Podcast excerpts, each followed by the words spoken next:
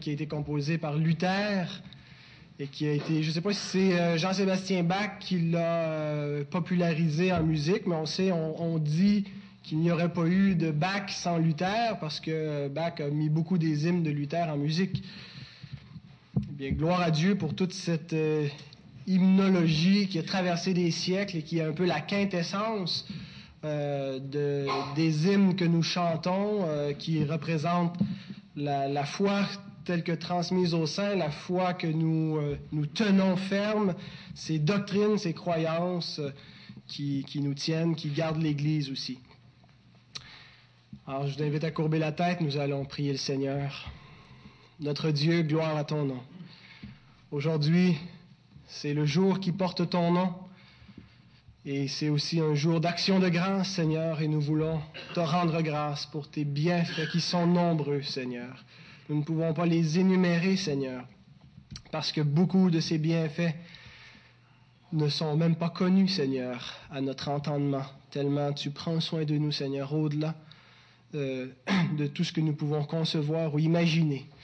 Mais Seigneur, nous voulons nous arrêter ce matin et te rendre grâce. Nous voulons chanter ta gloire, te dire que nous t'aimons. Nous voulons arrêter tout, tout le temps et tout ce qui nous préoccupe et laisser tout cela derrière nous pour nous présenter devant toi pour te rendre un culte qui te soit agréable par Jésus-Christ, parce qu'il exerce une médiation entre nous et toi, et qu'il lui-même offre nos prières, il offre euh, nos, euh, nos louanges devant toi, Seigneur. Alors reçois ce sacrifice de louange.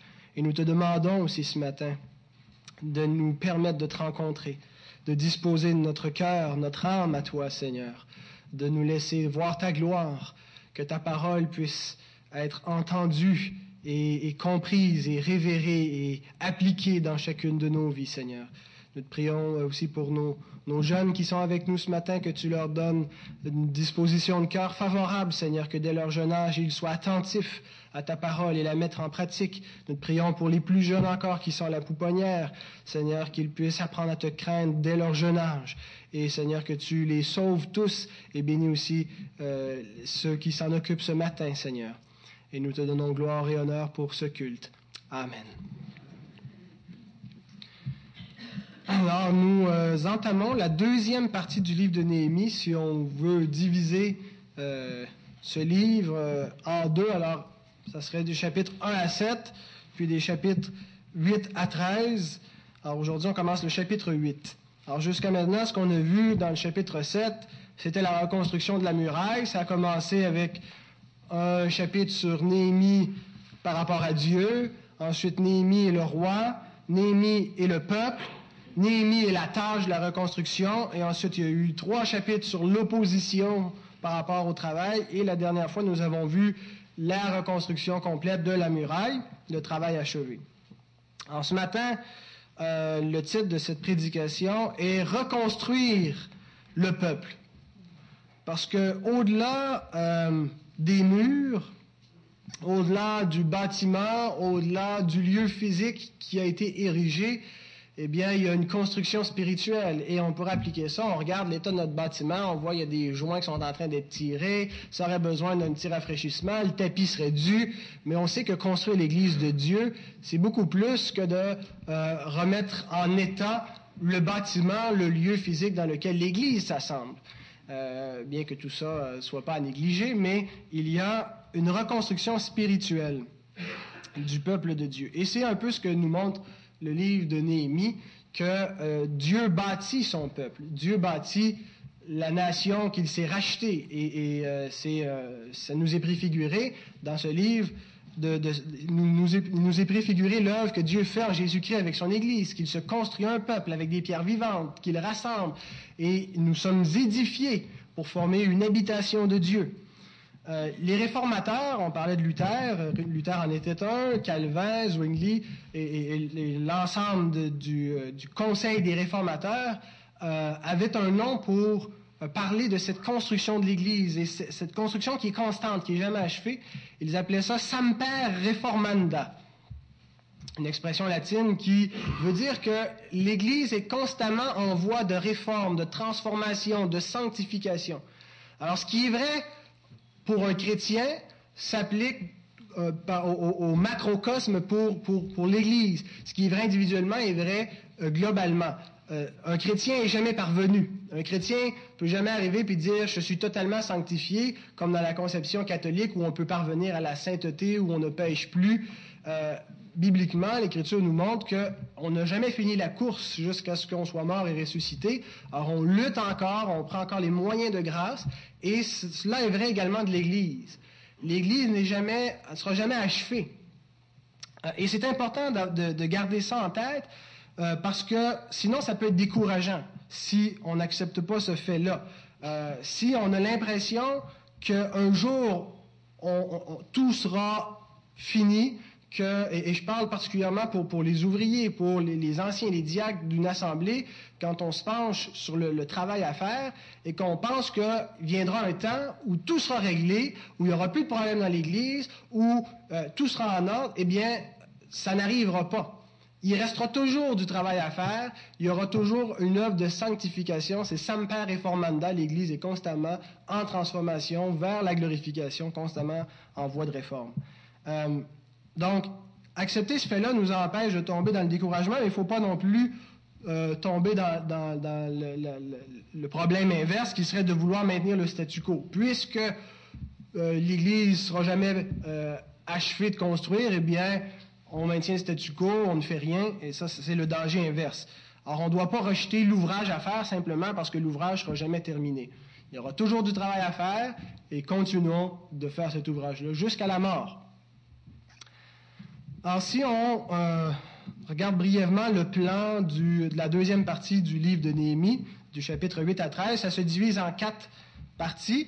Euh, la première partie, c'est le réveil qui se fait par la redécouverte de la loi, la confession des péchés et le renouvellement de l'alliance, des chapitres 8 à 10.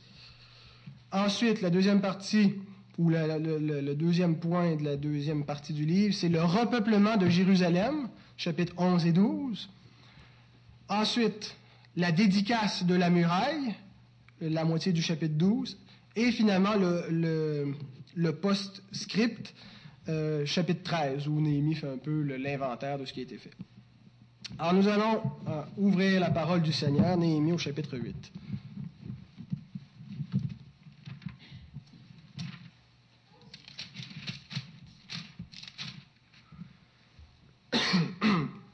Néhémie 8, les versets à 18. Alors tout le peuple s'assembla comme un seul homme sur la place qui est devant la porte des eaux. Ils dirent à Esdras, le scribe, d'apporter le livre de la loi de Moïse prescrite par l'Éternel à Israël. Et le sacrificateur Esdras apporta la loi devant l'assemblée composée d'hommes et de femmes et de tous ceux qui étaient capables de l'entendre. C'était le premier jour du septième mois. Esdras lut dans le livre depuis le matin jusqu'au milieu du jour sur la place qui est devant la porte des eaux en présence des hommes et des femmes et de ceux qui étaient capables de l'entendre. Tout le peuple fut attentif à la lecture du livre de la loi. Esdras, le scribe, était placé sur une estrade de bois dressée à cette occasion. Auprès de lui, à sa droite, se tenait Matitia, Shema, euh, Anadja, Uri, Ilkidja, Maaseja, et à sa gauche, Pedadja, Miskaël, Malkidja, Ashum, Ashbadana, Zacharie et Meshulam.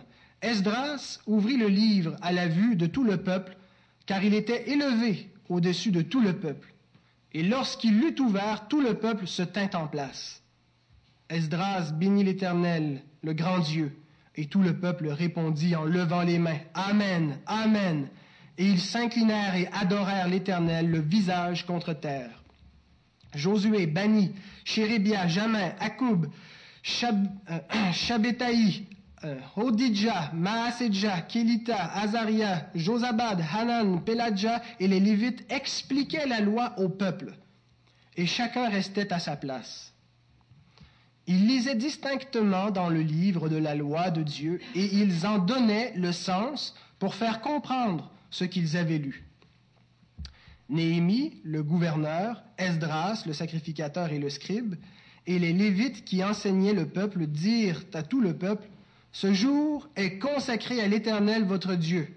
Ne soyez pas dans la désolation et dans les larmes, car tout le peuple pleurait en entendant les paroles de la loi. Ils leur dirent, Allez, mangez des viandes grasses et buvez ce qui est doux et envoyez des portions à ceux qui n'ont rien de préparé, car ce jour est consacré à notre Seigneur. Ne vous affligez pas, car la joie de l'Éternel sera votre force. Les Lévites calmaient tout le peuple en disant, Taisez-vous, car ce jour est saint, ne vous affligez pas. Et tout le peuple s'en alla pour manger et boire, pour envoyer des portions, et pour se livrer à de grandes réjouissances, car ils avaient compris les paroles qu'on leur avait expliquées. Le second jour, les chefs de famille de tout le peuple, les sacrificateurs et les Lévites s'assemblèrent auprès d'Esdras le scribe pour entendre l'explication des paroles de la loi. Et ils trouvèrent écrit dans la loi que l'Éternel avait prescrit par Moïse que les enfants d'Israël devaient habiter sous des tentes pendant la fête du septième mois, et proclamer cette publication dans toutes leurs villes et à Jérusalem. Allez chercher à la montagne des rameaux d'olivier, des rameaux d'olivier sauvage, des rameaux de myrte, des rameaux de palmier et des rameaux d'arbres touffus pour faire des tentes, comme il est écrit. Alors le peuple alla chercher des rameaux, et ils se firent des tentes sur le toit de leur maison, dans leur cour, dans les parvis de la maison de Dieu, sur la place de la porte des eaux et sur la place de la porte d'Éphraïm. Toute l'assemblée de ceux qui étaient revenus de la captivité fit des tentes, et ils habitèrent sous ces tentes. Depuis le temps de Josué, fils de Nun, jusqu'à ce jour, les enfants d'Israël n'avaient rien fait de pareil, et il y eut de très grandes réjouissances on lut dans le livre de la loi de Dieu, chaque jour depuis le premier jour jusqu'au dernier, on célébra la fête pendant sept jours et il y eut une grande assemblée solennelle le huitième jour, comme cela est ordonné.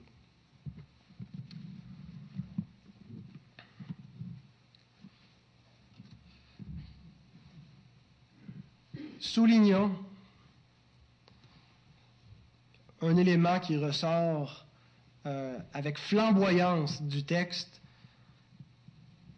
l'aspect central de la parole de Dieu dans ce réveil. La parole de Dieu en premier. la centralité de l'Écriture, le caractère central de l'Écriture doit être une caractéristique pour l'Église, mais également pour nos vies individuelles. La raison est que tous les bénéfices spirituels découlent de cette parole.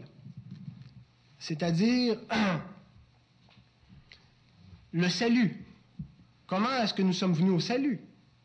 C'est par la prédication de l'Évangile. Parce que la foi vient de ce qu'on entend et ce qu'on entend vient de la parole du Christ. Comment est-ce que nous parvenons à la connaissance de Dieu? C'est en, étudiant la parole de Dieu. C'est dans ce livre que Dieu s'est révélé et qu'on peut le connaître.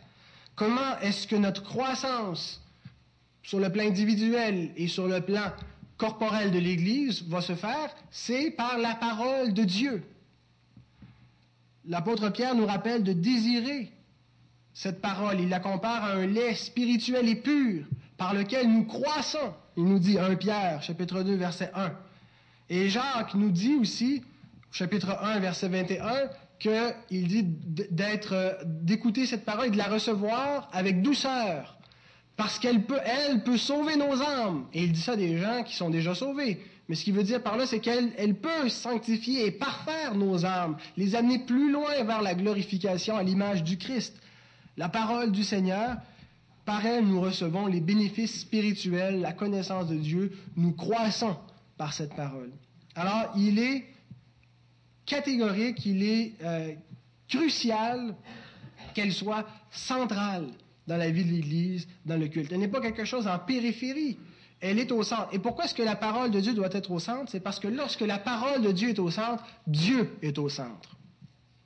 Si nous voulons être théocentriques, centrés sur Dieu, dans notre, culte et dans notre vie chrétienne individuelle, si nous voulons vivre à la gloire de Dieu, on doit être centré sur Dieu. Alors comment est-ce qu'on peut faire cela? C'est en mettant sa parole au centre de nos vies. Parce que la parole de Dieu n'est pas autre chose que Dieu lui-même. Elle est la révélation de Dieu. On ne peut pas séparer la révélation de Dieu, de, de, lui-même. Ce que Dieu a révélé, c'est lui. Il s'est révélé comment? Par sa parole. Alors, connaître la parole, c'est connaître Dieu. Si on veut être une église théocentrique, il faut être une, église centrée sur l'Écriture sainte. Et si on regarde tout au long de l'histoire du peuple de Dieu, autant celle qui nous, qui, nous est rapportée dans l'Écriture que celle qui vient dans l'histoire de l'Église, euh, lorsque le canon a été fermé, chaque fois qu'il y a un réveil, une réforme, une transformation, c'est toujours lorsqu'il y a un retour à la parole. Rappelons-nous le roi Josias, euh, on peut retourner dans le deuxième livre des rois, deux rois, au chapitre 23. Deux rois, chapitre 23, verset 3. Le roi se tenait sur l'estrade et il traita alliance devant l'Éternel, s'engageant à suivre l'Éternel et à observer ses ordonnances, ses préceptes et ses lois de tout son cœur, de toute son âme, afin de mettre en pratique les paroles de cette alliance écrite dans le livre, dans ce livre. Et tout le peuple entra dans l'alliance. Et juste avant, on voit que on avait redécouvert par hasard ou par providence la parole de Dieu qui était euh, enfouie euh, dans le temple quelque part, empoussiérée. Et puis, ah, on les Lévites avaient redécouvert ce livre-là. Et quand ils ont entendu cette parole, eh bien, le roi, a décidé de, revenir de tout son cœur. Si on lit un petit peu plus loin, toujours dans le même chapitre, les versets 21 et 22, le roi donna cet ordre à tout le peuple. Et juste avant, on voit comment il a, il a tout dépouillé, le territoire d'Israël, de ses idoles, fait disparaître les hauts lieux pour se conformer à la parole. Alors une réforme radicale jusqu'à la racine. Et on voit ensuite comment il a réinstauré ce qui avait été laissé de côté verset 21. Le roi donna cet ordre à tout le peuple. Célébrez la Pâque en l'honneur de l'Éternel, votre Dieu, comme il est écrit dans ce livre de l'Alliance. Aucune Pâque pareille à celle-ci n'avait été célébrée depuis le temps où les juges jugeaient Israël et pendant tous les jours des rois d'Israël et des rois de Juda. L'Évangile est redécouvert, la Pâque, qui, qui est l'Évangile, parce qu'on a retrouvé l'Écriture sainte. Verset 25.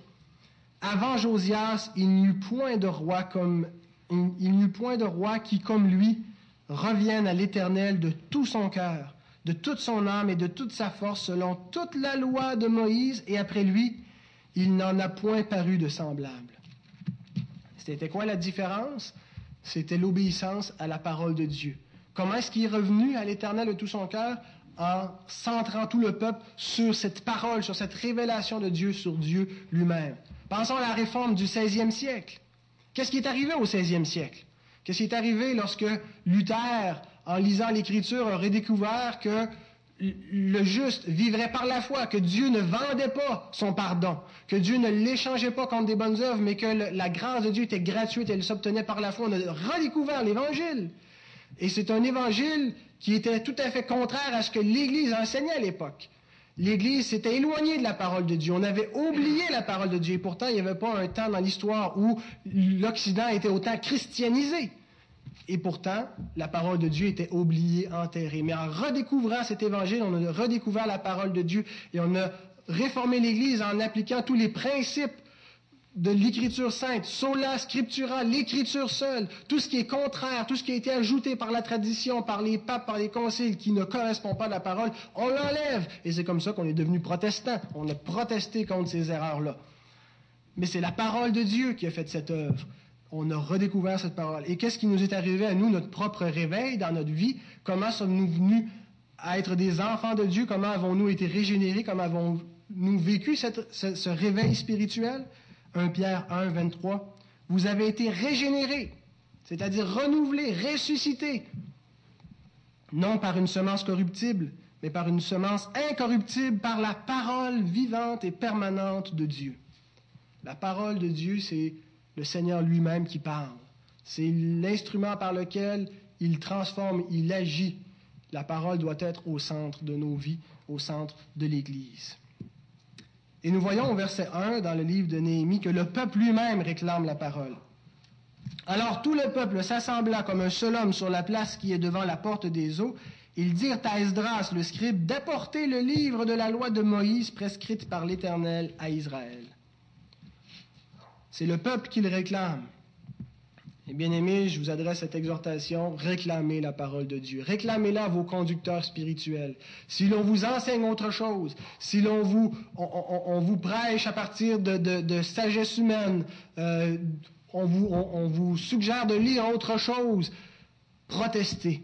Réclamez la parole de Dieu. Demandez qu'on vous serve cette parole et elle seule et vérifiez chaque jour, comme les Béréens, si ce qu'on vous enseigne est conforme aux saintes, Écritures.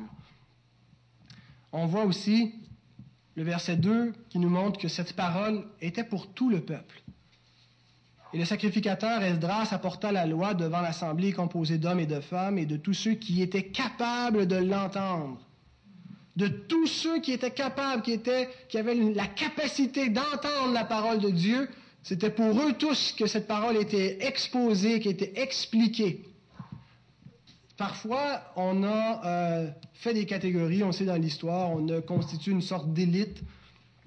Euh, et des fois, cette élite demeure, en tout cas dans l'entendement de certains croyants, euh, on a l'impression que l'étude du, dimanche matin, c'est oui, c'est pour tout le peuple, mais que d'étudier à fond l'Écriture sainte, de, venir dans des, assemblées spéciales où il y a une étude biblique, ben, c'est pour l'élite, c'est pour les autres, pour les zélés, c'est pas pour moi. Mais c'est pour tous ceux qui sont en âge, en capacité de l'entendre. Ou parfois, ce qu'on fait, c'est qu'on exclut les enfants. On, les met à l'écart de la prédication de la parole de Dieu. Hein, on, les, on à l'école du dimanche, on les envoie jouer dehors, comme si ça ne les concernait pas, cette parole. Eh bien, ça nous dit ici de tous ceux qui étaient capables de l'entendre, les enfants inclus. Euh, et, je, crois qu'on ne devrait pas avoir peur on ne devrait pas être hésitant du tout à faire participer, participer activement nos enfants dès qu'ils sont en âge d'écouter, d'entendre la parole de Dieu, de les faire participer au culte d'adoration et de les exercer à écouter attentivement, activement la parole de Dieu. L'école du dimanche, ce n'est pas les apôtres qui ont inventé ça. ça. Ça fait 200 ans que ça existe, pas plus. Et pourtant, le Seigneur a malgré tout maintenu son Église. Un autre point qu'on voit, c'était que on écoutait avec beaucoup de sérieux cette parole, très attentivement, et ça a été lu pendant six heures. Verset 3, ce qu'on voit. Esdras lut dans le livre depuis le matin jusqu'au milieu du jour. Ça ne nous donne pas l'heure exacte, mais approximativement, les commentateurs s'entendent pour dire que c'est à peu près six heures. Alors, imaginons qu'on s'assemble un dimanche matin et pendant six heures, on vous lit le Lévitique. Après 45 minutes, on, me dit souvent, hein, euh, je ne devrais pas prêcher plus que 45 minutes parce que la switch se ferme après 45 minutes. Il n'y a plus rien qui rentre. L'esprit est parti. Il est dans les nuages, il est ailleurs, il est à la maison, il est, devant la prochaine étape. Mais 45 minutes maximum. Puis c'est beaucoup parce qu'il y a des églises, vous savez, c'est une demi-heure, puis il y en a que c'est 20 minutes, la parole de Dieu. Pourquoi est-ce qu'il en est ainsi? On recule une centaine d'années en arrière, 200, 200, 300 ans en arrière, les puritains.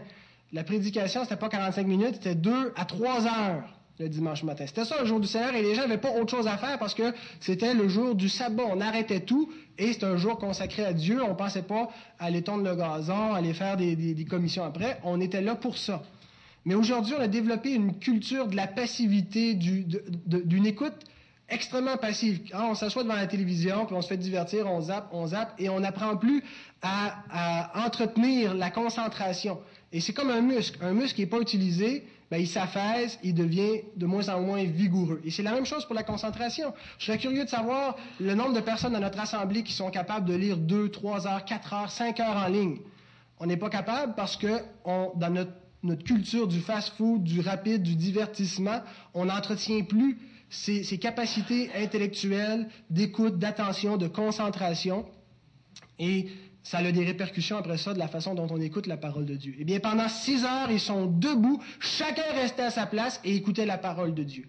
Et je pense qu'on doit chacun faire cet effort-là d'entretenir nos, capacités à se concentrer, à se préparer pour écouter la parole de Dieu. Et, c'est une discipline, une discipline rigoureuse, et qui, qui dit discipline dit euh, il y a quelque chose de, pénible, euh, mais il faut faire ce sacrifice, se préparer pour la parole de Dieu.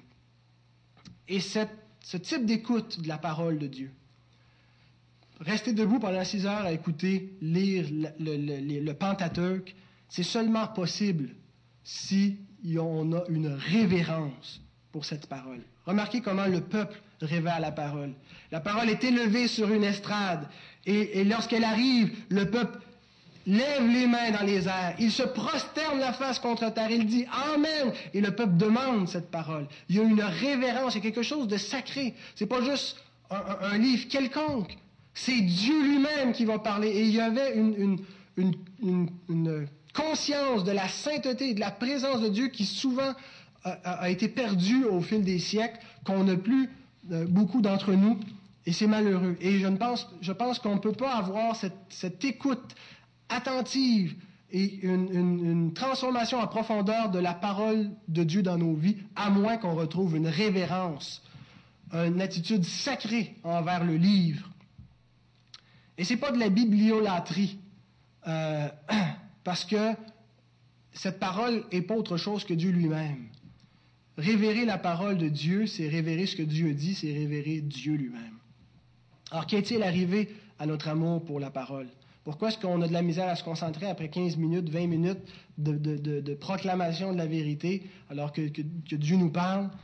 Eh bien, d'après ce que Jésus dit dans l'Apocalypse, chapitre 2, verset 4, c'est pas parce qu'on n'est plus capable de se concentrer, c'est pas parce qu'on n'a pas la capacité, c'est parce que nous avons abandonné notre premier amour. J'ai contre toi que tu as abandonné ton premier amour. Et beaucoup des causes, des conséquences de, l'état spirituel euh, de l'Église aujourd'hui vient du fait que euh, bon nombre de chrétiens ont abandonné leur premier amour. C'est pas qu'ils se sont livrés dans le péché et qu'ils font une vie de débauche. C'est tout simplement qu'ils se sont attiédis. Ils ont abandonné le premier amour. Et bon, on ne peut plus écouter la parole de Dieu avec ce type de, de révérence. Alors, le premier point que j'ai souligné, c'est la centralité de la parole de Dieu, la parole de Dieu en premier, le caractère central de sa parole. La deuxième chose que nous allons voir, c'est maintenant la reconstruction du peuple. Et il y a quatre éléments que je veux faire ressortir du texte qui nous montrent euh, la reconstruction du peuple. Premièrement, nous voyons la prière d'Esdras au verset 6. Esdras bénit l'Éternel, le grand Dieu. Et tout le peuple répondit en levant les mains, Amen, Amen. Et ils s'inclinèrent et adorèrent l'Éternel, le visage contre terre. Remarquez que ce n'est pas Néhémie. Ah, jusqu'à date, c'est Néhémie qui est le protagoniste dans l'histoire, mais maintenant, le projecteur change et il pointe sur Esdras. Ça nous rappelle que Dieu établit chacun à sa place. Néhémie, c'est le gouverneur, Esdras, c'est le sacrificateur, c'est un lévite. Et chacun a une fonction différente dans le plan de Dieu. Et, je dis ça parce que je sais qu'au Québec en particulier, il y a une attitude anticléricale. On, on, est très, très euh, rébarbatif à l'idée du clergé. Le clergé, c'est les, hommes que Dieu établit dans son peuple pour euh, faire la sacrificature, pour être les conducteurs spirituels. Alors, c'est pas un mot qui a été inventé par, l'Église catholique comme telle. On sait que ça fait catholique, mais ça, pas, ça ne bannit pas pour autant l'usage du mot euh, clergé. Dans l'Ancien Testament, il y avait le clergé qui était les sacrificateurs. Euh, et dans l'Église, Dieu maintient un peu le clergé en, en établissant des anciens dans son Église et qui sont distincts du reste de l'Église. Euh, ils sont consacrés à une tâche. Ça ne veut pas dire qu'ils sont meilleurs, sont plus beaux, sont plus fins. Loin de là.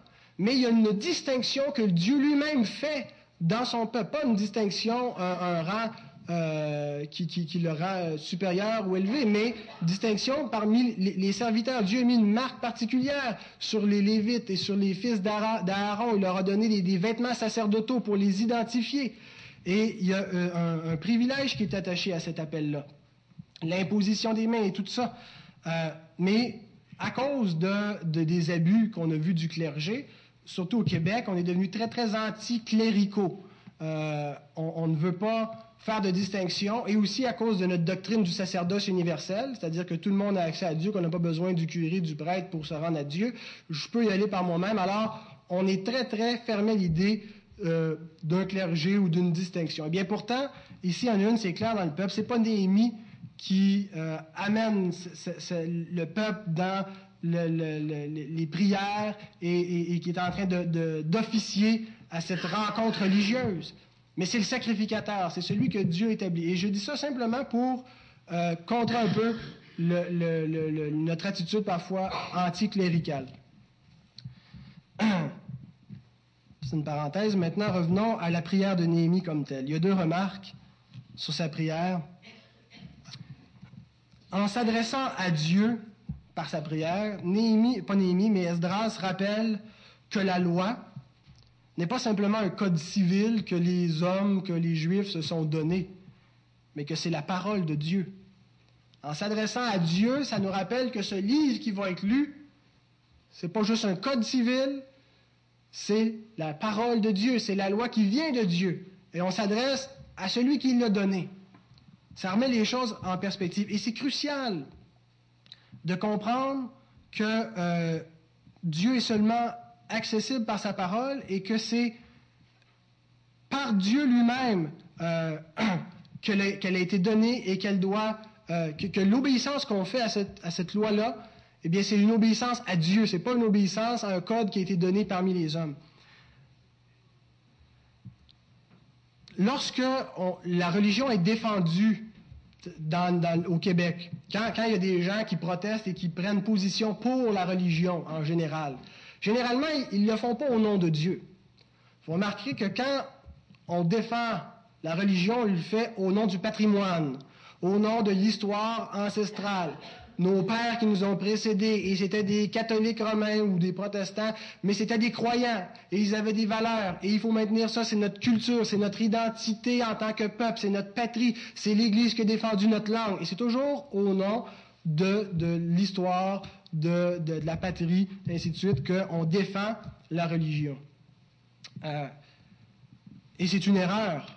On devrait plutôt le défendre au nom de Dieu. Et euh, j'ai ici le, mémoire euh, du maire Jean-Marie Tremblay, c'est le maire de la ville de, Saguenay. Je ne sais pas si vous avez suivi un petit peu ce qui s'est passé dans la, commission sur les accommodements raisonnables, où il a défendu avec, avec éloquence et vivement, il a, pris position pour la religion au Québec et que le gouvernement devrait faire plus de place à l'Église euh, pour les questions de moralité, pour l'éducation dans les écoles. Bon, il s'est fait vivement critiquer, on sait aussi par euh, le taré Doc Mayou. Quand je dis taré, c'est euh, que j'emploie au sens que lui-même l'a employé. Il, que, il a dit qu'il avait une tare qui le rend socialement inacceptable. Alors, qui a la tare? Alors, dans notre perspective, je crois que c'était l'accusateur.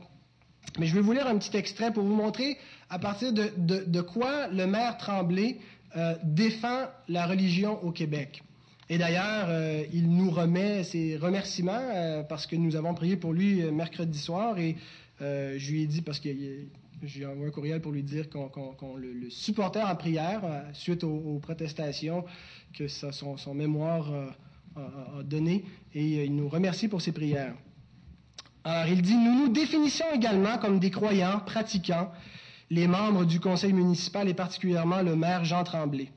Pour nous, le fait que le Dieu du ciel et de la terre ait jadis osé faire alliance avec l'homme et la femme n'est pas une fiction, mais fait partie de nos convictions les plus profondes comme croyants et citoyens.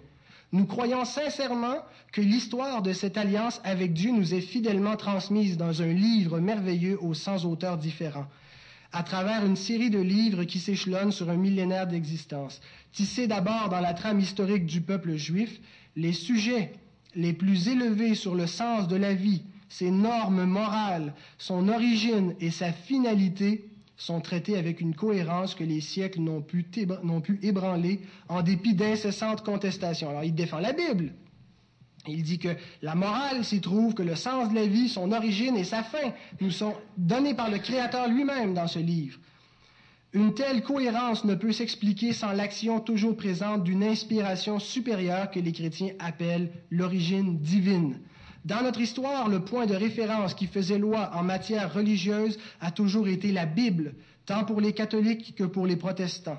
Ils y voyaient un message authentique de Dieu aux hommes, et c'est à l'intérieur de ce message que s'opère le discernement, parfois délicat, entre le bien et le mal.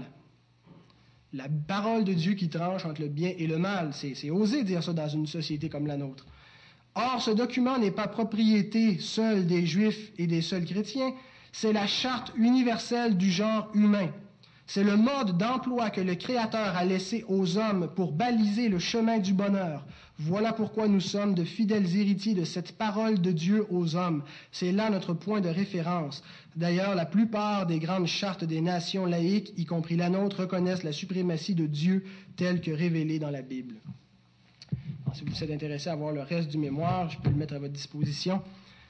Mais ce qui m'a frappé, c'était la première fois que j'entendais quelqu'un au Québec qui veut euh, prendre position pour le conservatisme religieux et moral, mais pas au nom du patrimoine, mais au nom de Dieu, au nom de la révélation de Dieu, au nom de la parole alliantielle du Créateur pour ses créatures. Et ça, j'ai trouvé ça glorieux.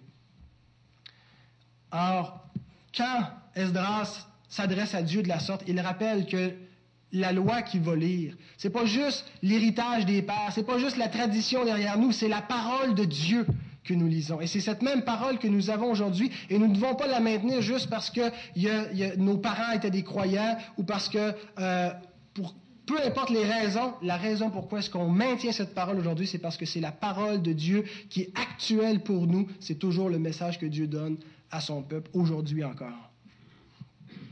Et la deuxième chose qu'on remarque dans la prière, c'est la reconnaissance envers Dieu pour sa révélation. Il bénit Dieu. Bénir veut dire dire du bien de il, dit les louanges de Dieu, il, lui rend grâce pour sa révélation. Si Dieu ne s'était pas révélé, où on serait?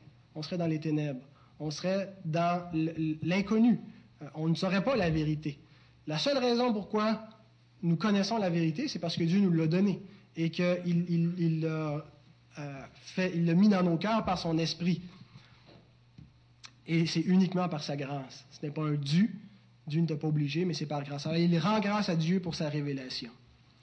Alors, la première chose vers la reconstruction du peuple, c'est la prière d'Esdras qui fait prendre conscience de ces deux points. La deuxième chose qu'on voit dans le texte, au verset 3, c'est la lecture comme telle de cette parole. Esdras lit la parole.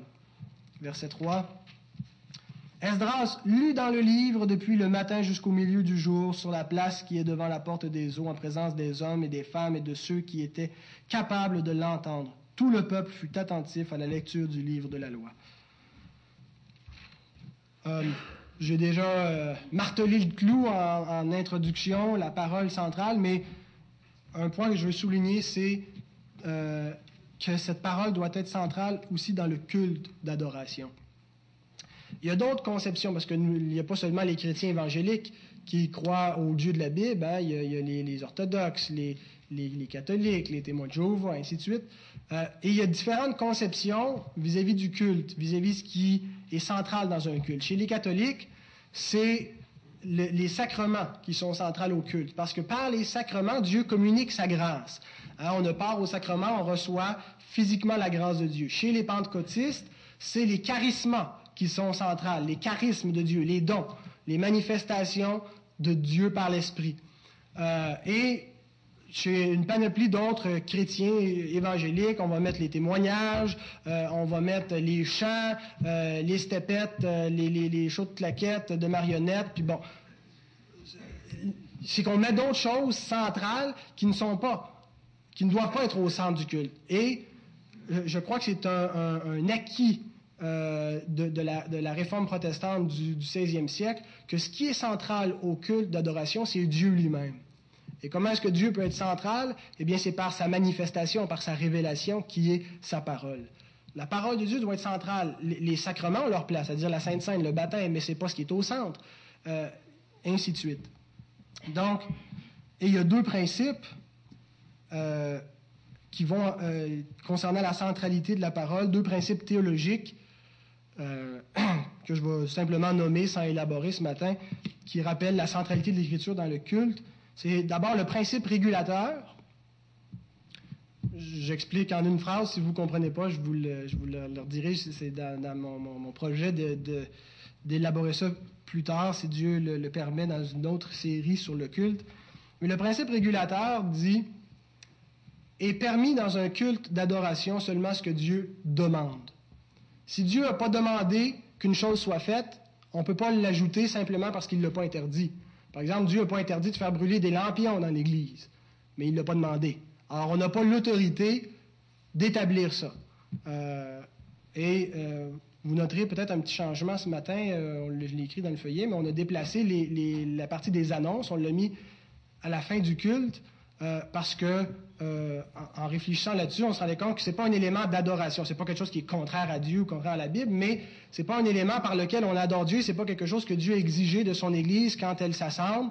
Alors, c'est comme si ce qui est propre au culte, les prières, l'adoration, les chants, euh, l'intercession, ça c'est dans le culte. Mais ce que Dieu n'a pas exigé, ça ne doit pas être dans le culte. C'est ce qu'on appelle le principe régulateur. Le culte doit être réglé d'après ce que Dieu a exigé.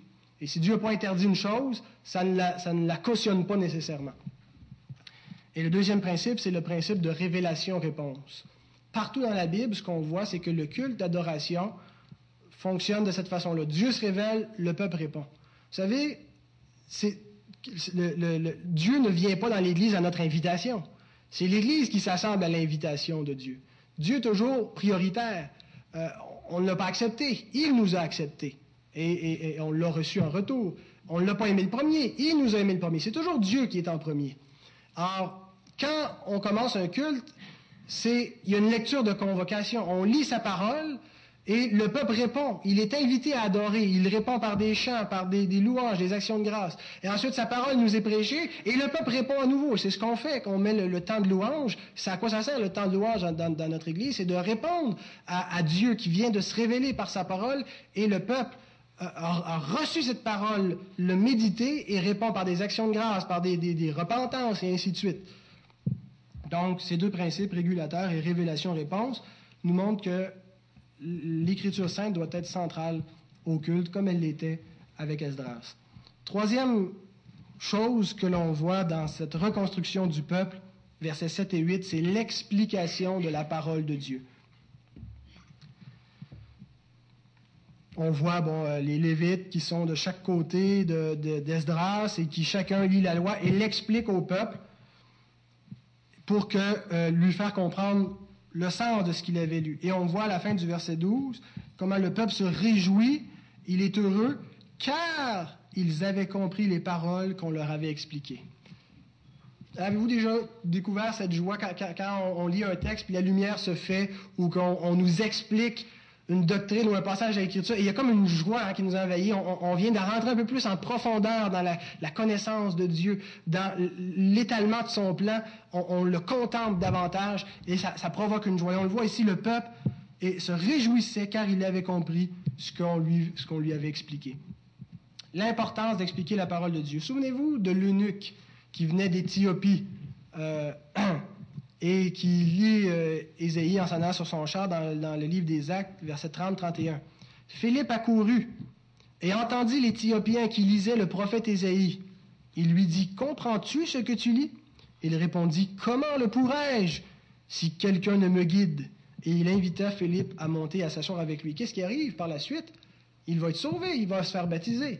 Il est en train de lire l'évangile de Dieu.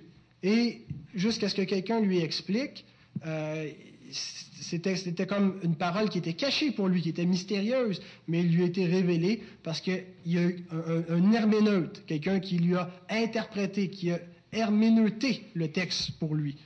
Euh, et peut-être c'est ce que vous avez vécu, quelqu'un vous a expliqué l'Évangile. Et pourtant, ça faisait depuis longtemps que vous étiez exposé à ça. Si vous étiez né dans l'Église catholique romaine, vous aviez entendu parler du livre, du, Dieu de la Bible, euh, la bonne nouvelle, mais c'était encore fermé pour vous jusqu'à ce que quelqu'un vous le mette en lumière. Peut-être aussi avez-vous simplement lu la parole et vous êtes venu à, la vérité, euh, mais l'importance euh, d'expliquer la parole de Dieu, Dieu a établi des gens sur son peuple. Philippe fait l'exégèse avec l'Éthiopien.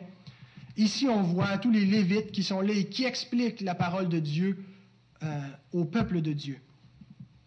La Bible, elle est inutile si elle n'est pas comprise. Si on la lit, et on connaît des gens certainement qui connaissent la Bible, mais qui l'apprécient seulement pour sa, qualité littéraire, pour sa, valeur culturelle, mais qui ne la comprennent pas. Alors, c'est un livre qui est inutile dans sa valeur salutaire, pour son, utilité à faire connaître Dieu et amener au salut. Elle ne sert à rien si elle n'est pas comprise ou si elle n'est pas correctement interprétée. Alors, De là l'importance des herméneutes, des interprètes de la parole de Dieu, et Dieu les donne à son peuple. Tout l'Ancien Testament, Dieu a donné des conducteurs spirituels, des enseignants de sa loi, des prophètes, des docteurs qui menaient le peuple dans la connaissance de la vérité. Et dans le Nouveau Testament, la même chose. Éphésiens 4 nous rappelle qu'il a fait des dons à son Église quand il est monté au ciel, et qu'il a donné des pasteurs et des docteurs pour le perfectionnement des saints. Et comment est-ce qu'il perfectionne les saints? Bien par l'enseignement de l'Écriture sainte. Alors, c'est la volonté de Dieu que sa, parole soit expliquée pour l'édification commune.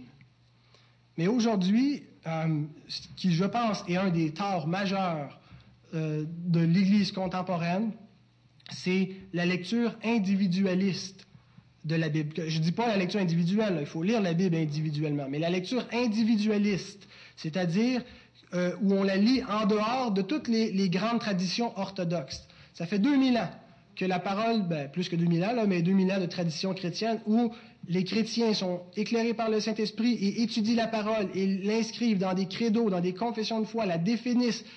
Mais aujourd'hui, on arrive à une époque d'individualisme à outrance et on veut faire fi de toute cette tradition d'interprétation de, la parole de Dieu pour aller chercher un sens dans la parole de Dieu qui soit juste personnel à nos vies et on laisse pour compte tout ce qui a été vu, tout ce qui a été établi euh, dans le passé. C'est pas que la, tradition n'est pas critiquable et qu'elle est inspirée, ce n'est pas ce que j'affirme, mais certes qu'elle est utile pour nous mener dans une compréhension plus profonde de la parole de Dieu. Alors aujourd'hui, on veut que Dieu, Dieu nous parle à moi, à moi seul, euh, et on tombe dans un subjectivisme et beaucoup d'erreurs. Et, sûrement vous avez entendu des gens vous partager leur interprétation de la parole de Dieu, puis dans votre tête, vous disiez, bon sens, il est dans le champ. Euh, c'est pas, pas ce que Dieu veut dire dans ce texte-là.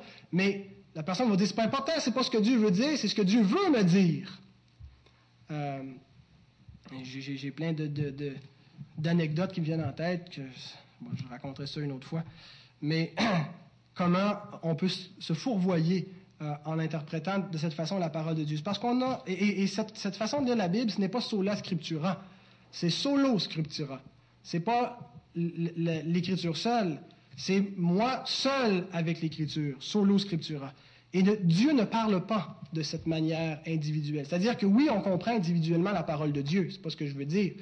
Mais je ne crois pas, et là, faites attention, je suis persuadé que peut-être 90% des gens ne seront pas d'accord avec moi, mais bon, on a, place à la discussion. Mais je ne crois pas que le Saint-Esprit prenne des textes et en fasse des applications euh, pour nous montrer une volonté individuelle de Dieu pour nos vies, pour qu'on fasse, par exemple, euh, qui je dois marier? Eh bien, Dieu n'a pas euh, une, volonté individuelle et que là, je vais lire un texte et que je vais savoir euh, quel choix je dois faire. Par la parole de Dieu, j'ai tous les principes doctrinaux et éthiques, moraux, tous les commandements qui me sont nécessaires pour que par mon bon sens et mon intelligence, je puisse faire le choix de mon conjoint, de ma conjointe. La volonté de Dieu, on la connaît lorsque on comprend bien la parole de Dieu dans son ensemble. Euh, lorsqu'on a l'impression que le Saint-Esprit est en train de nous montrer quelque chose, puis de nous dire, bon, lève-toi, puis va dire telle affaire à telle personne, c'est qu'on est en train de faire des associations, des associations d'idées. On lit un texte, ça nous fait penser à quelque chose, et on associe ça avec quelque chose d'autre, puis on dit, c'est le Saint-Esprit qui me dit ça. Et je ne crois pas que Dieu parle de cette manière-là. Euh, on ne voit pas ça dans la Bible. C'est pas la façon d'interpréter la parole de Dieu. Paul dit dans Acte 20, verset 20, c'est pourquoi je vous déclare aujourd'hui que je suis pur du sang de vous tous, car je vous ai annoncé tout le conseil de Dieu sans en rien cacher. Il ne a pas dit, voici la volonté de Dieu pour toi individuellement, voici comment. Je vous ai donné tout le conseil de Dieu, tout le corpus doctrinal par lequel l'Église et les chrétiens viennent à maturité et qui sont exercés au discernement, qui sont capables de savoir quelle est la volonté de Dieu. Quand quelqu'un connaît la volonté de Dieu pour l'Église, la volonté de Dieu pour un croyant individuellement, au sens général, quand il connaît la volonté de Dieu pour l'humanité, il sait c'est quoi l'Église, c'est quoi le péché, euh, il connaît ces, doctrines-là, il sait quelle est la volonté de Dieu pour sa vie. Alors, la lecture très subjective, individualistique de l'Écriture sainte, comme si le Saint-Esprit nous guidait par des textes, puis pour un autre, ça veut dire une autre affaire, puis ce n'est pas la façon que le Saint-Esprit nous illumine. Ça, c'est des associations d'idées. Et autrement, on pourrait prendre le Coran, puis faire des associations, puis prendre le journal de Montréal, puis dire le Saint-Esprit me dit ci, puis me dit ça. Mais, euh, alors, faites attention, je ne veux pas dire que le, Dieu ne nous éclaire pas individuellement, mais je veux dire qu'on ne peut pas euh, prendre des textes hors de leur contexte et en faire des prétextes pour euh, et dire Dieu me parlait, Dieu me dit ci et cela. Alors, l'importance que la parole de Dieu soit expliquée pour ce qu'elle est, qu'elle soit comprise telle qu'elle a été transmise. Et on voit le dernier élément, c'est le réveil religieux, qui est la réponse du peuple. Euh, après la prière, après la lecture de la parole, après l'explication de la parole, il y a un réveil. Et ça se manifeste, euh, on voit d'abord la repentance suivie de la joie. On a un, bel ordo salutis, hein, c'est dans cet ordre-là que le salut vient. L'Évangile, c'est ça. C'est la repentance, puis la foi. Le côté négatif, hein, on pleure, on se repent, on, est conscient de notre péché, mais ça ne termine pas là-dessus. Ça, ne finit pas sur cette mauvaise nouvelle de la sévérité de Dieu contre le péché, mais ça, finit sur la bonne nouvelle de la grâce de Dieu en Jésus-Christ qui pardonne. Alors la repentance et la joie. Alors le peuple entend la, loi qui est lue, il se repent, il pleure, il reconnaît son péché, mais le peuple dit réjouis-toi. Alors ça nous montre comment c'est un Dieu de grâce, euh, c'est la fête après la repentance. Et voici quatre évidences du réveil. Alors je les nomme rapidement. Quatre évidences que le peuple est vraiment transformé ou qui, s'est passé quelque chose. Et si on retrouve ces évidences-là dans notre vie d'Église, je pense qu'on est en voie d'un réveil. Je ne parle pas d'un enthousiasme, mais je parle d'un vrai réveil en profondeur qui change des vies, qui a un impact à long terme. D'abord, la, pratique des premières œuvres. Tantôt, j'ai lu Apocalypse 2, verset 4, qui dit J'ai contre toi que tu as abandonné ton premier amour. Et immédiatement, ce que Jésus donne comme solution, c'est repens-toi et pratique tes premières œuvres. Revenir aux sources. Et c'est ce qu'on voit, verset 17. Le peuple qui revient aux premières œuvres.